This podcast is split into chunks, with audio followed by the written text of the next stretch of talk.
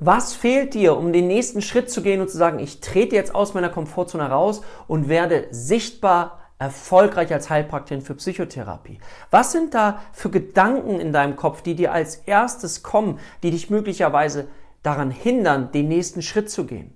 Sind es Gedanken wie, ich bin noch nicht gut genug, ich weiß noch nicht genug, andere Therapeuten sind besser ausgebildet, ich muss noch dies machen, ich muss noch dies machen, dann ist das zu einem bestimmten Grad aus meiner Sicht total berechtigt. Es ist total wichtig zu schauen, okay, was brauche ich alles, damit ich für mich sagen kann, ich bin fundiert genug, um erfolgreich als Therapeutin zu arbeiten.